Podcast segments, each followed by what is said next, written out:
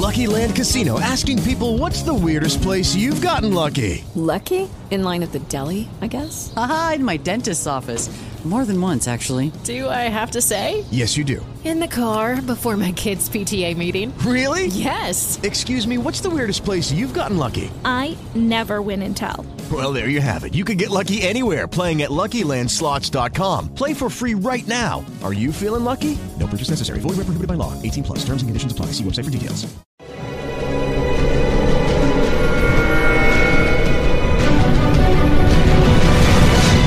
Yo documental.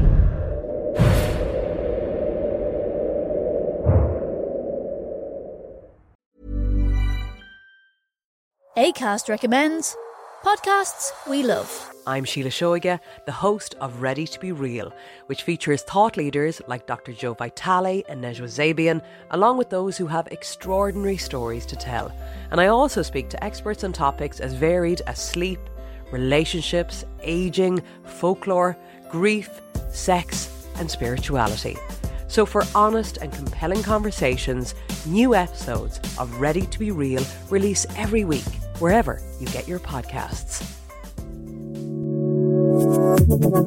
ACAST is home to the world's best podcasts, including the critically acclaimed West Cork and the one you're listening to right now.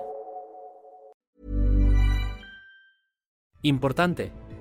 Suscríbete, comenta y dale me gusta para no perderte ningún episodio. Es muy valioso para poder seguir subiendo contenido. Y ahora, Dentro Podcast.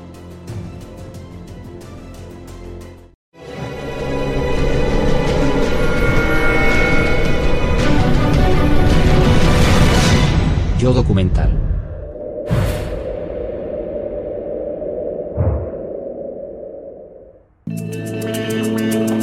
7 de diciembre de 1941, Japón está a punto de entrar en la guerra con un buen golpe.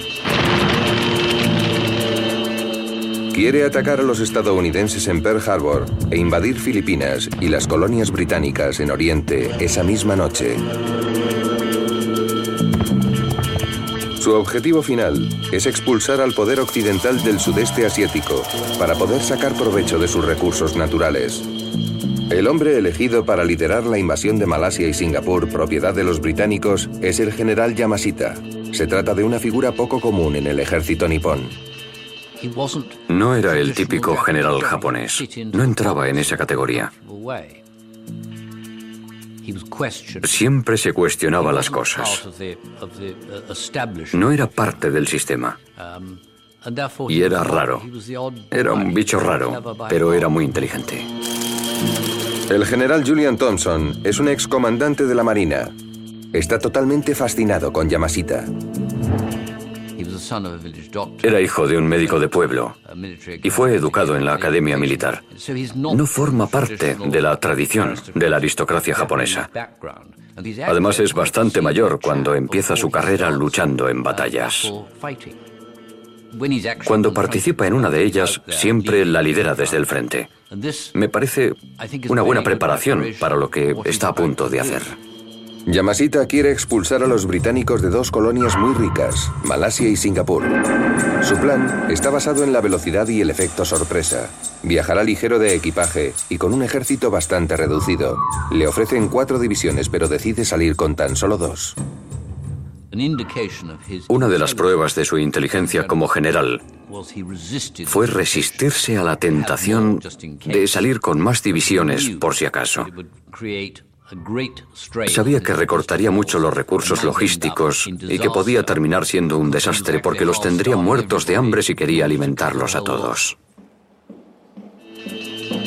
Mientras Yamashita prepara su primer movimiento, su adversario, el recién nombrado teniente general Sir Arthur Percival, toma posiciones en Singapur.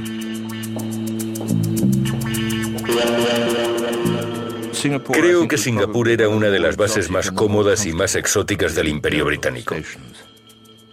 Cuando le dijeron que ascendía a teniente general, seguramente pensó que era estupendo. En Singapur había golf, tenis, bridge, el club abría por la noche. Era hermoso. El teniente general Sir Alistair Irwin es uno de los generales más importantes del ejército británico que ha desempeñado su labor en distintos asentamientos en el exterior. Se dice a sí mismo, Singapur. Puede ser un lugar en el que me pase los próximos dos años tomando ginebra sin que pase nada, o se puede convertir en un lugar muy problemático. Percival teme que la isla se convierta en un preciado botín para los japoneses, pero está preparado para luchar. Realizó una buena labor durante la Primera Guerra Mundial y contra el IRA en Irlanda. Nadie ponía en duda su coraje y su personalidad cuando las cosas se complicaban. Conocía bien su profesión. Creo que en general se le consideraba como un buen tipo. Aparentemente no se ajustaba al perfil de quien imaginaríamos como comandante. No daba el perfil. Los soldados siguen de forma instintiva a alguien que llama la atención, que da una buena imagen. Creo que ese era el talón de Aquiles del pobre Percival, por decirlo de algún modo. Su madre y su padre no consiguieron un buen diseño.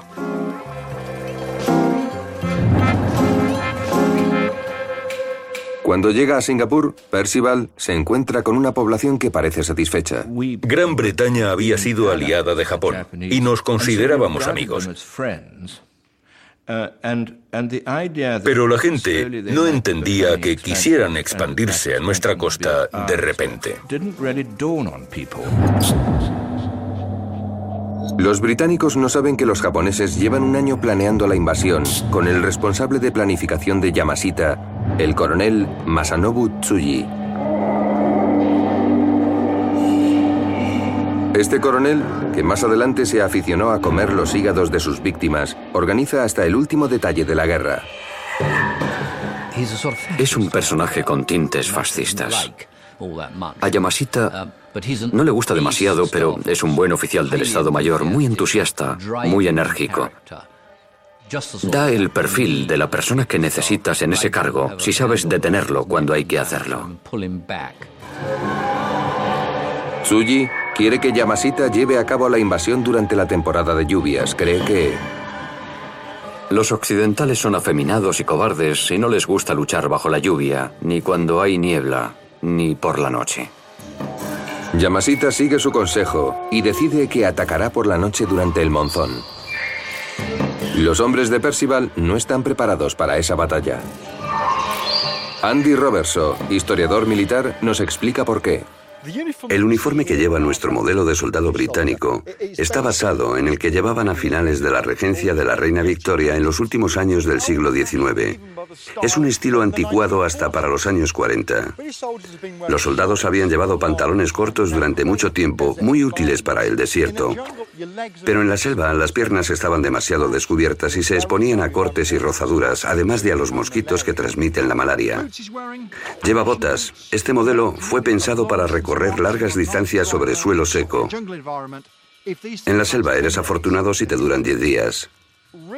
Este uniforme no es el más adecuado para cumplir con su labor y enfrentarse a los japoneses. El soldado japonés que tenemos aquí, en cambio, lleva el mismo uniforme que han usado en su reciente enfrentamiento contra China. Mientras que el otro uniforme se basa en sus experiencias a finales del siglo XIX, este es moderno. Es ligero, bastante cómodo y es útil cuando hace calor. Aquí tenemos las polainas. Sirven para envolver las piernas, para evitar que entre barro y porquería en las botas. Protegen las piernas y son muy útiles durante la guerra en la selva. En realidad, no podíamos competir con el grado de sofisticación de los japoneses.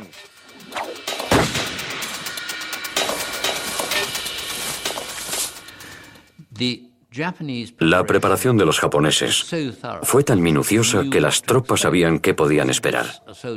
Los soldados se sienten confiados cuando ven que sus líderes cumplen con sus tareas. Al llegar allí, se da cuenta de que todo está organizado tal y como le habían comentado. Pero el plan de Yamashita aún está lleno de riesgos. Quiere colocar a las tropas en tierra, en terreno neutral, en Tailandia y en Malasia al mismo tiempo. Sus fuerzas aéreas atacarán los aeródromos británicos y destruirán los aviones de Percival. Yamashita usará esas bases para lanzar sus propios bombardeos. Entonces, hará que sus fuerzas avancen 800 kilómetros hacia la costa oeste de la península para atacar Singapur. una base naval británica clave en Oriente. Percival intuye que Yamashita planea un avance hacia Tailandia. Se plantea atacar primero, pero atacar a los japoneses en Tailandia sería una declaración de guerra para el territorio neutral. Así que sigue sopesando la idea. Mientras duda, Yamashita aterriza en el lugar.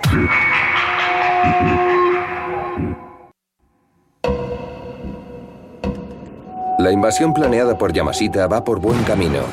Ha cogido desprevenidos a los británicos con la rapidez y la energía de su primer movimiento.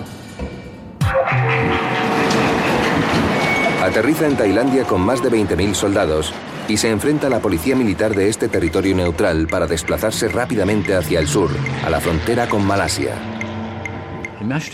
Seguramente no tuvo remordimientos. Al invadir un territorio neutral, no creo que los japoneses lo valoraran muy positivamente.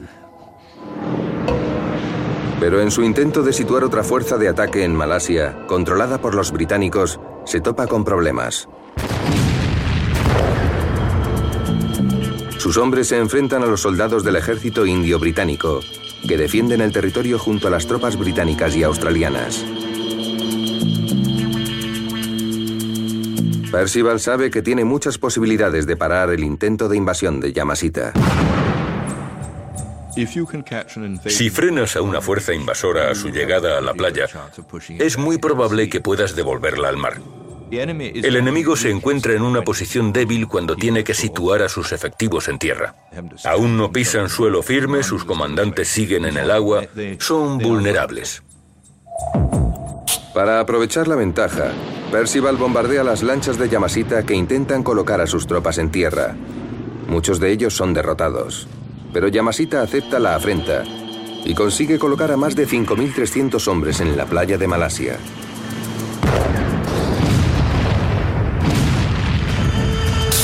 Sus efectivos tendrán que superar tres fronteras de alambre de púas, pasar hileras de infantería y cruzar una red de canales bajo un ataque constante. Los japoneses tienen que arrastrarse bajo una tormenta de balas. Más de 800 mueren o resultan gravemente heridos, pero no se dan por vencidos. Los hombres de Yamashita se mantienen firmes y se abren paso atravesando las fuerzas de Percival e invaden la base aérea. Los británicos se dan cuenta por primera vez de a qué tipo de fuerzas se enfrentan. Al soldado japonés le inculcaban que la obediencia al emperador era lo más importante de todo. La muerte no tenía ninguna importancia, la rendición era una deshonra y convertirse en prisionero era deplorable. Eran resistentes, austeros y despiadados. Estaban muy bien entrenados. Los soldados japoneses eran muy, muy superiores.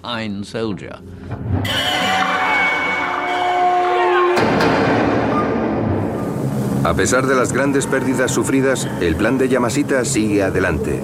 Ha logrado invadir la primera base aérea y apuesta por ganar la guerra aérea. Dispone del doble de aviones que Percival. Pero la cantidad no es lo más importante, sino la calidad. Tenía el cero, un caza excelente, seguramente el mejor de la época. Sus pilotos tenían mucha experiencia porque habían luchado en China. Era una buena carta en el juego. El general Percival tiene otras desventajas. La RAF tenía una flota de 11 aviones que habían adquirido entre la Primera y la Segunda Guerra Mundial y que no servían para mucho más que para exhibiciones de vuelo. No tendría demasiada importancia si los japoneses también tuvieran ese tipo de aviones. Pero no era el caso. Yamashita usará su superioridad en el aire para lanzar otros ataques sobre bases aéreas en el norte de Malasia. Ataca con unas bombas pensadas para los aviones y para matar soldados. Estas dejarán las pistas intactas para poder usarlas más adelante. En solo cuatro días, Yamashita consigue todas las bases aéreas del norte de Malasia y destruye la mayoría de los aviones de Percival.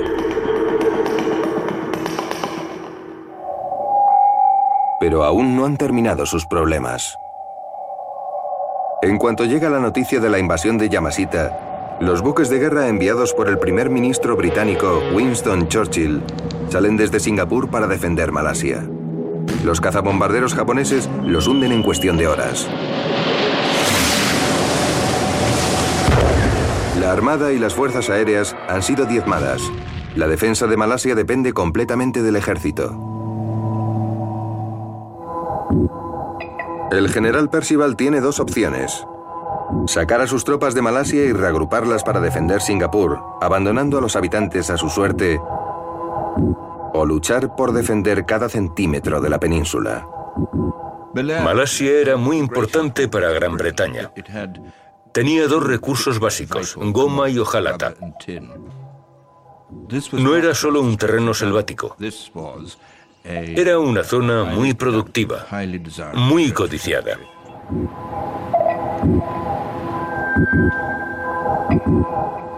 Y Churchill sigue presionando. Dar cualquier rincón del territorio del Imperio Británico sin pelear significaría subestimar su poder. Percival debe aferrarse al territorio, cueste la sangre que cueste. El destino de la isla depende de la pericia de la infantería, pero juegan en desventaja. Los rifles que llevan son los que sobrevivieron a la Primera Guerra Mundial. Bob Podesta formó parte de las Fuerzas Especiales del Reino Unido. Ha luchado en la selva con armas modernas.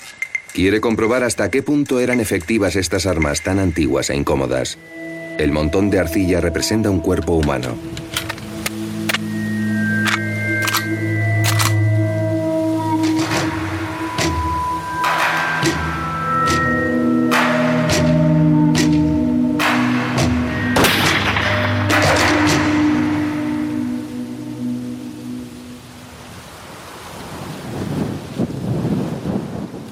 Lo ha atravesado.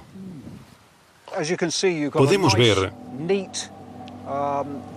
que ha realizado una entrada limpia en el cuerpo, pero hay una herida muy grande en el punto de salida de la bala.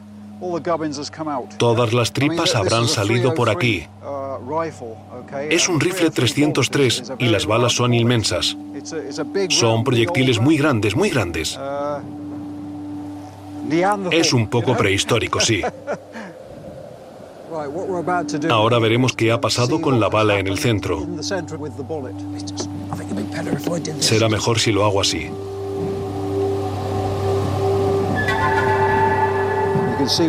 Vemos el punto por el que ha entrado en el cuerpo y comprobamos que la herida es muy grande.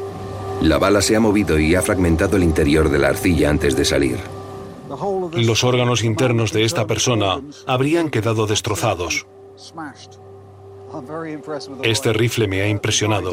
Esta persona no habría sobrevivido si la bala le hubiera alcanzado. La infantería de Percival, armada con sus rifles anticuados pero efectivos, toma posiciones y espera la llegada de los japoneses. Yamashita tiene un dilema. ¿Debe consolidar su posición o tomar la iniciativa? Siente la tentación de detenerse a esperar y prepararse para el siguiente ataque, tomarse un descanso. Pero no cayó en la trampa, siguió adelante. Se arriesgaba a encontrarse con una fuerte oposición en algún momento que lo detendría y haría que se tragara la munición. Así que confiaba en invadir el terreno de los británicos para aprovechar su progreso. Era una estrategia arriesgada porque si no ganas no consigues las provisiones y quedas completamente limitado. Alcanzas un punto muerto. Asumió un riesgo. Un gran riesgo. Yamashita pretende llegar a Singapur en cuestión de semanas, pero debe atravesar 800 kilómetros de península hasta llegar allí. ¿Cómo conseguirá trasladar a sus 30.000 soldados tan rápido hasta un punto tan lejano? ¿Puede aprender alguna lección de las tropas de Percival? Los británicos llevan varios años en Malasia, pero nunca aprendieron a viajar ligeros de equipaje para atravesar la selva. Aquí tenemos un equipo completo, como el que llevaban los soldados británicos durante la campaña de Singapur.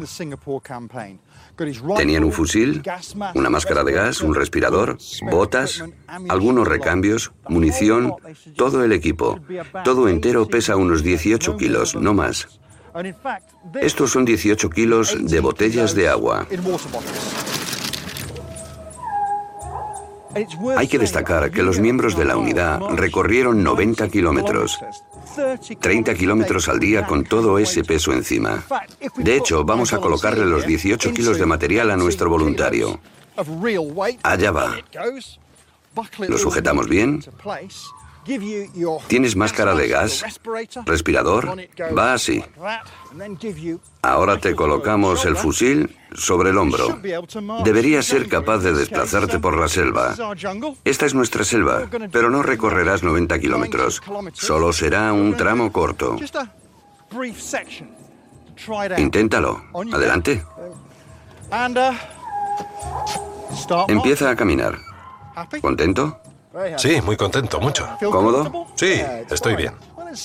Veamos qué pasa cuando lleves unos kilómetros. Vale, pero está bien. Vas a pasar una hora caminando. Cuando haya pasado ese tiempo tendrás 10 minutos de descanso. Podrás beber agua y seguirás adelante. Vale. Veamos cómo lo haces. Pero Yamashita quiere que sus hombres carguen más peso para tener más provisiones y poder sobrevivir más tiempo. Esta es la carga de un soldado japonés. Lleva por lo menos 10 litros de agua, 6 kilos de arroz. El peso de la carga total asciende a los 36 kilos. Acércate y déjalo ahí. Es el doble que los soldados británicos, pero para moverlo necesitas un arma secreta. Jun, esta es el arma secreta, una bicicleta. Los japoneses tenían dos divisiones, 30.000 hombres en total. Y en esas dos divisiones había 12.000 de estas. Así podían trasladar mucho peso. Cuando hay una rampa de bajada pueden subirse a las bicis. En subida podían arrastrarlas. No hay problema. Bueno, ¿contento? Con 12.000 efectivos en bicicleta, Yamashita calcula que podrá tomar por sorpresa la península malaya en cuestión de semanas. La velocidad y el efecto sorpresa eran claves. La infantería de Yamashita era muy buena manteniendo el avance con las bicicletas. Era una especie de equivalente de la Blitzkrieg alemana, pero a pie. Una Blitzkrieg en bicicleta, sí. El avance de los británicos es muy torpe comparado con el paso despreocupado de los japoneses. ¿Qué tal? Ahora ya lo siento, es muy duro. Lo llevas muy bien, ahora hará una hora. Vale. Tendrás tu descanso de 10 minutos. Eso es. Tómatelo con calma. Suelta el fusil primero. Eso es. El respirador. Vale, estás debajo de un árbol. Quítate la bolsa. Así, muy bien. Aflójate el cinturón y siéntate. Siéntate, sí, siéntate ahí. ¿Todo bien? Lo siento, sí.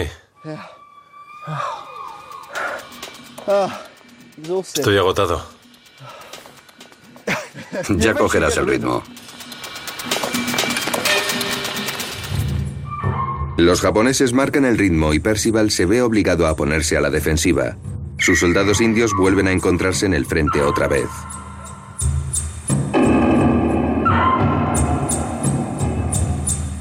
Percival les ordena que se coloquen en sus puestos y defiendan la carretera por la que los nipones descienden hacia el sur. Es una posición defensiva muy fuerte. Debería frenarlos durante semanas. Los soldados indios esperan el ataque de la infantería, pero los japoneses tienen otro as en la manga. Los tanques. Imaginad la escena. Los monzones, la lluvia es torrencial y de repente aparece en la carretera... Bueno, oyes el ruido metálico de las orugas, el chirrido de la torreta. y de repente aparecen delante de ti. Y se abren paso. No es un buen lugar. No es raro que la gente empezara a plantearse qué pasaba y cuál sería el siguiente paso.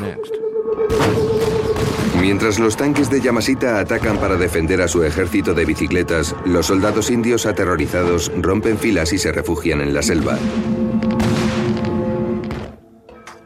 No se esperaban que los japoneses tuvieran tanques. Eran tanques en mal estado, patéticos, pero servían para cumplir su función, porque los británicos no tenían ninguno. Fue muy desmotivante. Este tema les preocupó muchísimo. Okay, round two. Name something that's not boring. laundry? Ooh, a book club. Computer solitaire, huh? Ah, oh, sorry, we were looking for Chumba Casino. That's right. ChumbaCasino.com has over 100 casino style games. Join today and play for free for your chance to redeem some serious prizes. ChumbaCasino.com. No purchase necessary. Full prohibited by law. 18 plus terms and conditions apply. See website for details. Are you struggling to lose weight and keep it off? Tired of wasting time and money on starvation diets that lead to more frustration and stress? If there was a weight loss solution that could actually work for you, would you try it? Then head to golo.com. I'm Steve. I lost 138 pounds in nine months on Golo. I'm Amber. I've lost 128 pounds with Golo. If you're ready to take back control of your life, head to golo.com now and see how Golo can work for you. That's golo.com. My sleep is way better. My inflammation has gone way down. Golo saved my life. I was way overweight. That's what sent me down the path. I wanted to make sure and live for my kid. I have literally tried everything. I was on the verge of getting gastric bypass surgery, and I saw the Golo commercial, and it was the last thing I tried because it worked. Join over 2 million people who found a better way to lose weight with Golo. Your healthier and happier life begins at golo.com. That's G O L O.com. Again, G O L O.com. Percival no tiene ni un solo tanque porque los oficiales de Estado de Londres pensaron que no les iban a servir en terreno malayo. En el momento en que sus tropas salen corriendo a refugiarse en la selva, debe retirarse. Ha perdido la primera batalla en tierra. Y con las prisas de la retirada, sus hombres dejan atrás a cientos de prisioneros y grandes cantidades de munición, combustible y comida. La idea de Yamashita de conseguir las provisiones de los británicos se ha cumplido. Sus hombres bautizan el botín con el nombre de Provisiones de Churchill. Pero, ¿durará su racha de buena suerte? Para contener al enemigo, Percival ordena que sus ingenieros vuelen los puentes que se encuentran en el camino de Yamashita. Pero la mayoría de explosivos de los británicos han caído en manos del enemigo y ahora deben aprovechar al máximo las provisiones. Sidney Olford orienta a los militares sobre demoliciones. La forma más sencilla de destruir estructuras de acero con explosivos es colocarlos sobre ellas y fijarlos con cinta adhesiva. Pero colocar mucha presión en un solo lugar es una manera poco eficaz de hacer volar por los aires cualquier estructura. Los ingenieros se dieron cuenta de que una pequeña carga colocada en el sitio adecuado era mucho más útil. He cogido uno de los explosivos y lo he partido por la mitad. Pondré una mitad aquí y la otra aquí. Si son detonados al mismo tiempo, este componente empujará este lado del acero en esta dirección. Esta explosión empujará esta parte de la pieza hacia esta dirección. La intención es conseguir que se separen. ¿Preparados? ACAST recommends podcasts we love. I'm Sheila Shoiga, the host of Ready to Be Real, which features thought leaders like Dr. Joe Vitale and Nejwa Zabian, along with those who have extraordinary stories to tell. And I also speak to experts on topics as varied as sleep, relationships, aging, folklore, grief, sex, and spirituality. So, for honest and compelling conversations, new episodes of Ready to Be Real release every week, wherever you get your podcasts. ACAST is home to the world's best podcasts, including the critically acclaimed West Cork and the one you're listening to right now. Cuatro, tres, dos, uno.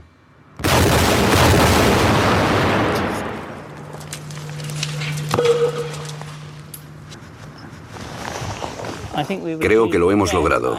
He oído cómo caí alguna parte. Es cierto, aquí tenemos la mitad. Habríamos derribado la mitad de la estructura. Esta es la parte que habría caído. Aquí podéis ver la abolladura, la muesca de la superficie. Y supongo que la otra parte habrá ido hacia esa dirección.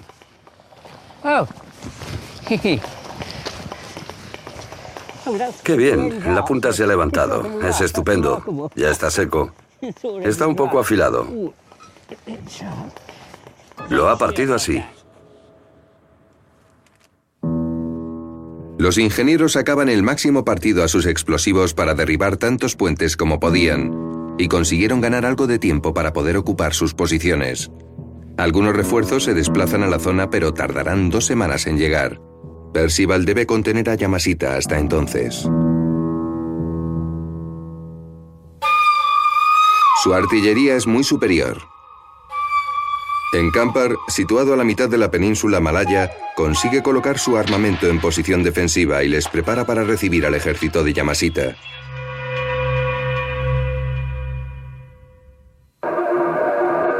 Es la primera vez que lleva la voz cantante. Gracias a la ayuda de la artillería, logra contener el Blitzkrieg de los japoneses durante seis días. Tienen superioridad numérica tanto en armamento como en efectivos. El jefe del Estado Mayor recomienda realizar una pausa para que lleguen los refuerzos y montar una nueva táctica. Es lo que llamábamos actuar sin pensarlo dos veces, directo al blanco. No quiere hacer nada de eso. La artillería de Percival está bien situada entre las colinas de Kampar, en el centro de Malasia. Yamasita no quiere esperar a que lleguen refuerzos. Pondrá en práctica la maniobra del escorpión. Enviará unos cuantos de sus efectivos a la selva para atacar y poner nerviosos a los británicos. Entonces envía otro grupo que les atacará por detrás. Es la picadura mortal de la maniobra del escorpión. Desarticuló los planes de los británicos, que no habían pensado en algo así. Era trampa. Atacaba la psicología del enemigo. Los británicos se rendían, se daban por vencidos, aún superando el número de soldados del enemigo por 10 a 1. Ya no estaban mentalmente en la batalla.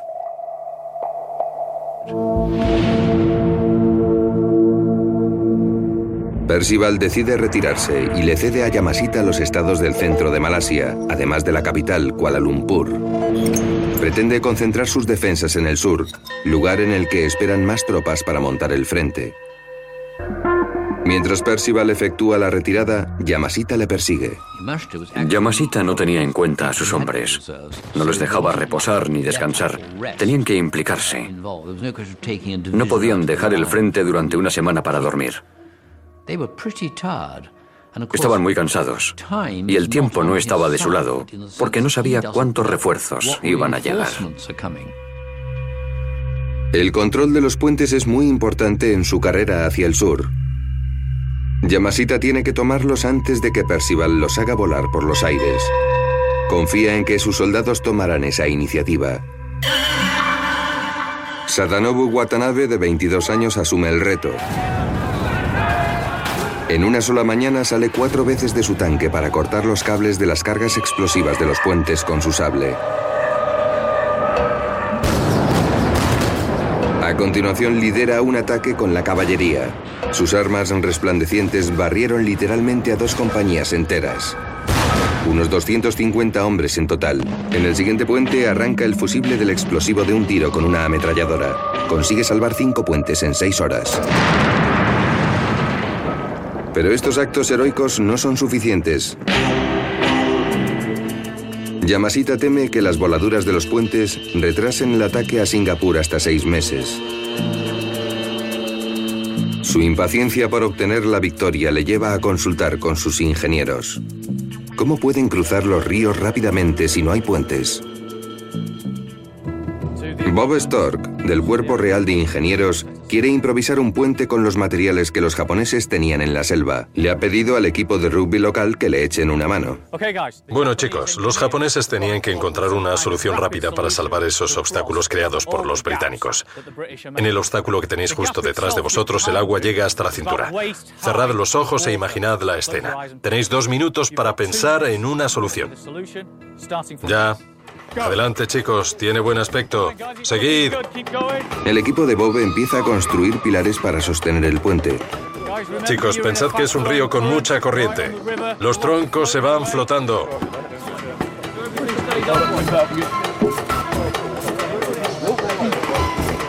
Solo tardan 15 minutos, pero eso ya es demasiado. En una batalla tan rápida el tiempo es oro. Muy bien, eso ha estado muy bien. Pero habéis tardado demasiado y habéis sido muy perfeccionistas. Los japoneses tienen una idea que acelera el proceso. Usan a personas como pilares del río. Los japoneses usaron a los ingenieros, a los zapadores, para que actuaran como pilares. Uniremos dos de los troncos, los más largos. En cuanto los hayamos unido, los colocaremos encima de nuestros hombros y nos meteremos en el arroyo. Así habremos terminado en un par de minutos. Bueno, vamos allá. Vamos chicos, tenemos que demostrarlo. Cristi, a la derecha, ponte a la derecha. Sujetadlos bien, bien firmes. Que queden bien firmes.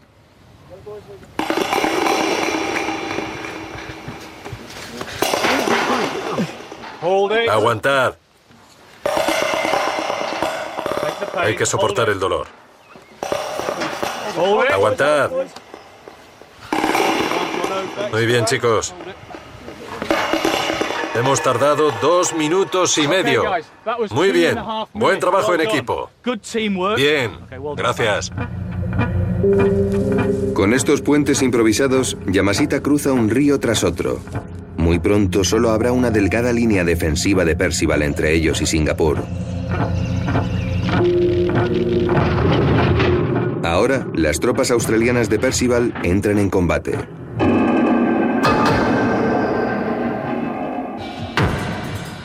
Y destacan inmediatamente. Acechan y matan a 700 ciclistas, la mayor parte de los cuales aún tienen su arma atada al manillar.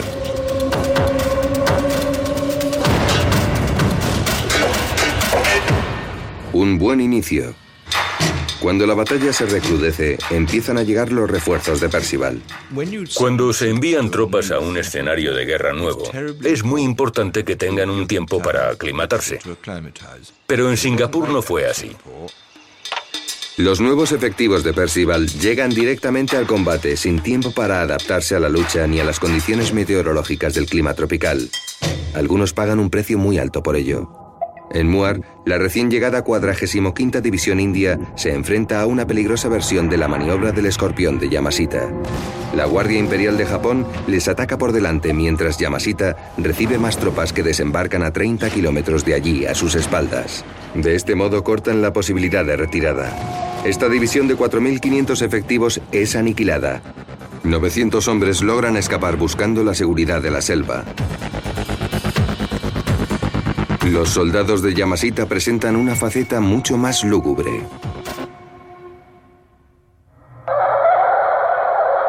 La Guardia Imperial tortura a los soldados enemigos y los mata violentamente cortándoles la cabeza con las espadas samurái.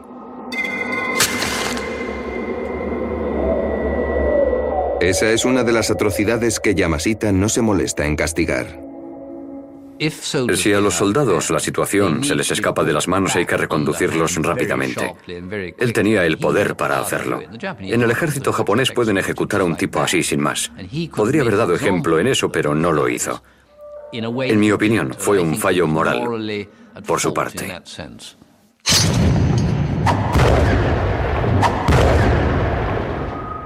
Percival, preocupado, decide escribir a sus superiores. 26 de enero de 1942. Considero que la situación general es bastante grave. Puede que nos lleven de vuelta a la isla en una semana. Okay, round two. Name something that's not boring. laundry? Ooh, a book club. Computer solitaire, huh? Ah, sorry, we were looking for Chumba Casino. That's right. ChumbaCasino.com has over 100 casino style games. Join today and play for free for your chance to redeem some serious prizes. ChumbaCasino.com. No purchase necessary. Prohibited by law. 18 plus terms and conditions apply. See website for details. La isla de Singapur está situada en la parte inferior de la península de Malasia, unida a ella por un paso elevado. El 31 de enero de 1942, un gaitero lleva a las tropas de Percival a retirarse en la isla. Vuelan el paso elevado tras ellos y convierten la isla en una fortaleza. La batalla de Malasia ha terminado. Ahora empieza la de Singapur. Ahí estás. Te has encerrado. Todos tus efectivos están allí y tienes una tarea muy concreta que cumplir. Defender Singapur hasta que recibas nuevos refuerzos. No tienes que tomar más decisiones importantes, creo. Solo debes luchar para defender Singapur. En solo ocho semanas, las fuerzas de Yamashita han recorrido mil kilómetros y han luchado en 95 batallas. Han reparado 250 puentes. Es una gran hazaña. Pero solo dispone de 30.000 soldados. Y los hombres de Percival triplican esa cifra en Singapur.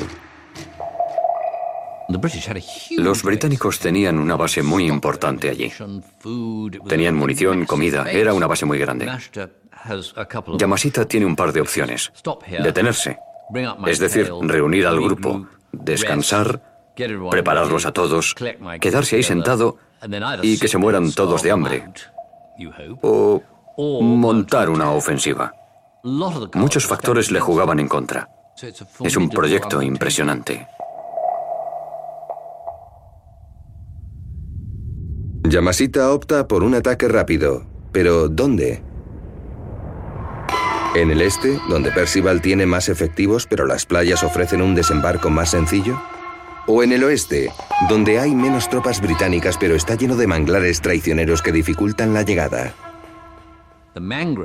Los manglares apuntaban a una catástrofe potencial porque era difícil controlar lo que sucedía si los soldados vagaban por ahí de noche y les disparaban. Todos los elementos de riesgo estaban en esa zona. Es la opción más difícil y a la vez la menos obvia, así que sería la correcta. Yamashita decide lanzar un ataque en el este para despistar a Percival y enviar a la mayor parte de sus efectivos a cruzar los estrechos en barcas para que ataquen desde los manglares.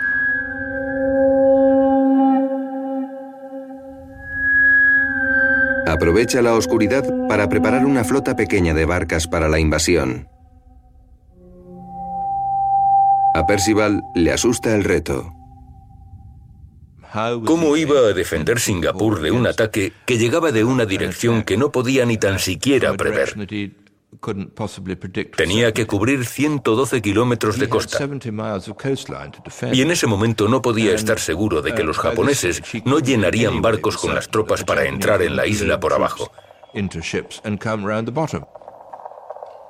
Tenía que defender el perímetro entero y no disponía de suficientes soldados para hacerlo. Desde Londres, Winston Churchill se muestra poco compasivo. Quiero que quede claro que espero que se defienda cada centímetro del territorio. Que todo el material y la defensa vuelen por los aires si es necesario para evitar la invasión del enemigo. Ni hablar de rendiciones hasta que la lucha prolongada no haya dejado la ciudad de Singapur en ruinas. Percival reparte a las tropas por toda la costa, pero si trata de defender todos los puntos no tendrá fuerza suficiente en ningún lado. El 5 de febrero de 1942, Yamashita lanza su ataque simulado.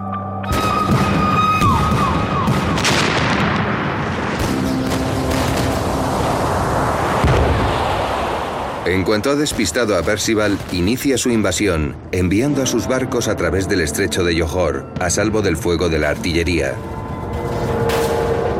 En una hora las tropas han desembarcado y sorprenden al frente en los manglares. Los británicos están superados por las circunstancias y empiezan a retroceder. Yamashita avanza hacia la ciudad de Singapur. De nuevo, los japoneses han tomado la decisión correcta. Han comprometido a los británicos y avanzan rápidamente hacia la ciudad de Singapur.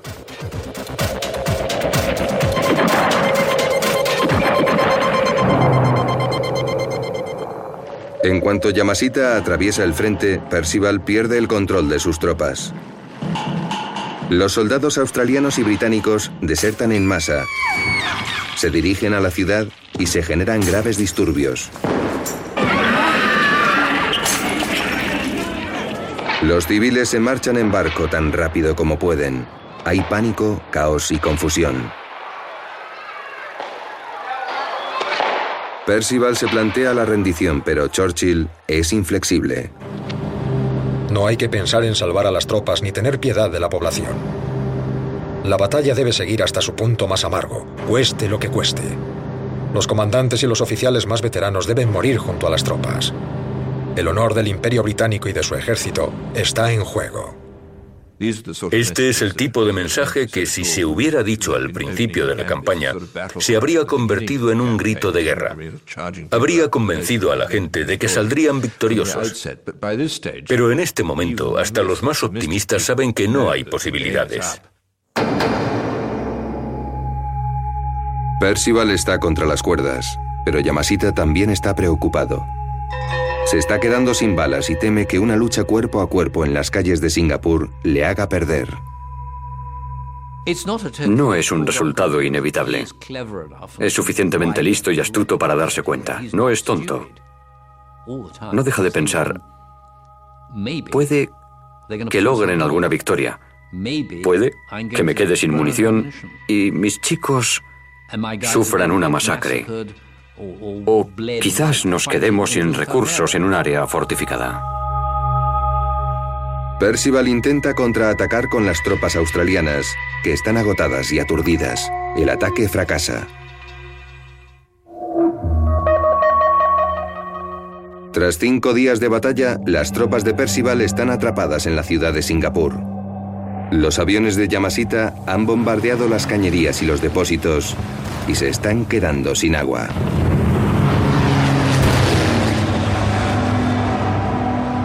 Percival se enfrenta a la decisión más dura de su vida. Luchar hasta morir o rendirse. Mientras las tropas niponas asedian la ciudad, el ejército de Percival se encuentra ahogado manda una última nota a sus superiores. Debido a los fracasos frente al enemigo se nos está terminando el agua, el combustible, la comida y la munición. No podremos seguir luchando durante mucho tiempo. Todos los rangos lo han hecho lo mejor que han podido. Percival decide rendirse, desafiando a Churchill. Creo que a cualquier hombre que ha hecho todo lo que podía, no le gusta aceptar que ha perdido y tener que poner las manos sobre la cabeza. No es lo que quieres hacer y te avergüenza. Percival acepta una reunión con Yamashita para discutir las condiciones.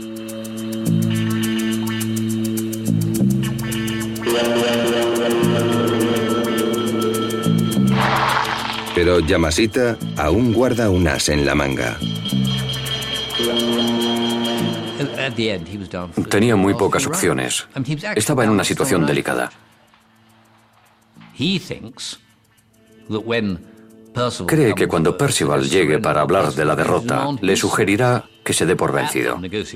Durante las negociaciones, cuando Percival intenta llegar a acuerdos, le dice, ¿vas a rendirte o no? Podemos imaginar el aumento de la tensión. ¿Están tratando de convencerme? Tiene que detenerlo. Este tipo arrogante, rudo, que le dice, ríndete o te borro de la faz de la tierra, debió de ser bastante temible. Sería interesante saber qué habría sucedido si la respuesta de Percival hubiera sido no lo haré, pelea para conseguirlo. Percival se rinde al final de su primera misión como comandante de una batalla. Seguro que se preguntó qué hizo mal. ¿Qué podría haber cambiado para hacerlo mejor?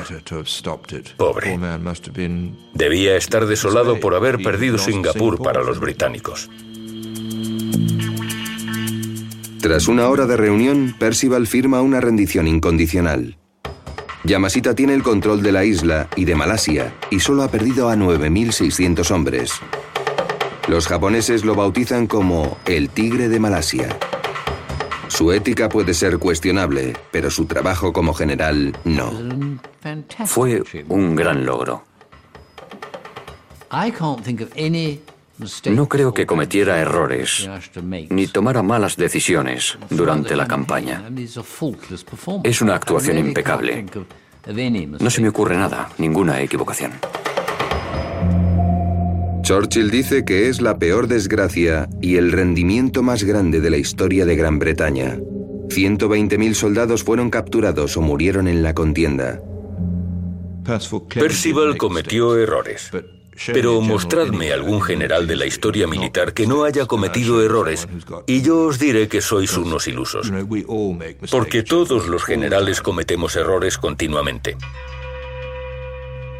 Está claro que otro general habría actuado de otro modo, pero ¿habría sido muy distinto el resultado? ¿Quién sabe? El general Percival pasó el resto de la guerra como cautivo de los japoneses antes de recuperar su vida tranquila en Inglaterra. El general Yamashita siguió luchando en Filipinas. Tras la guerra fue juzgado por las atrocidades cometidas por sus soldados. Fue declarado culpable y ahorcado.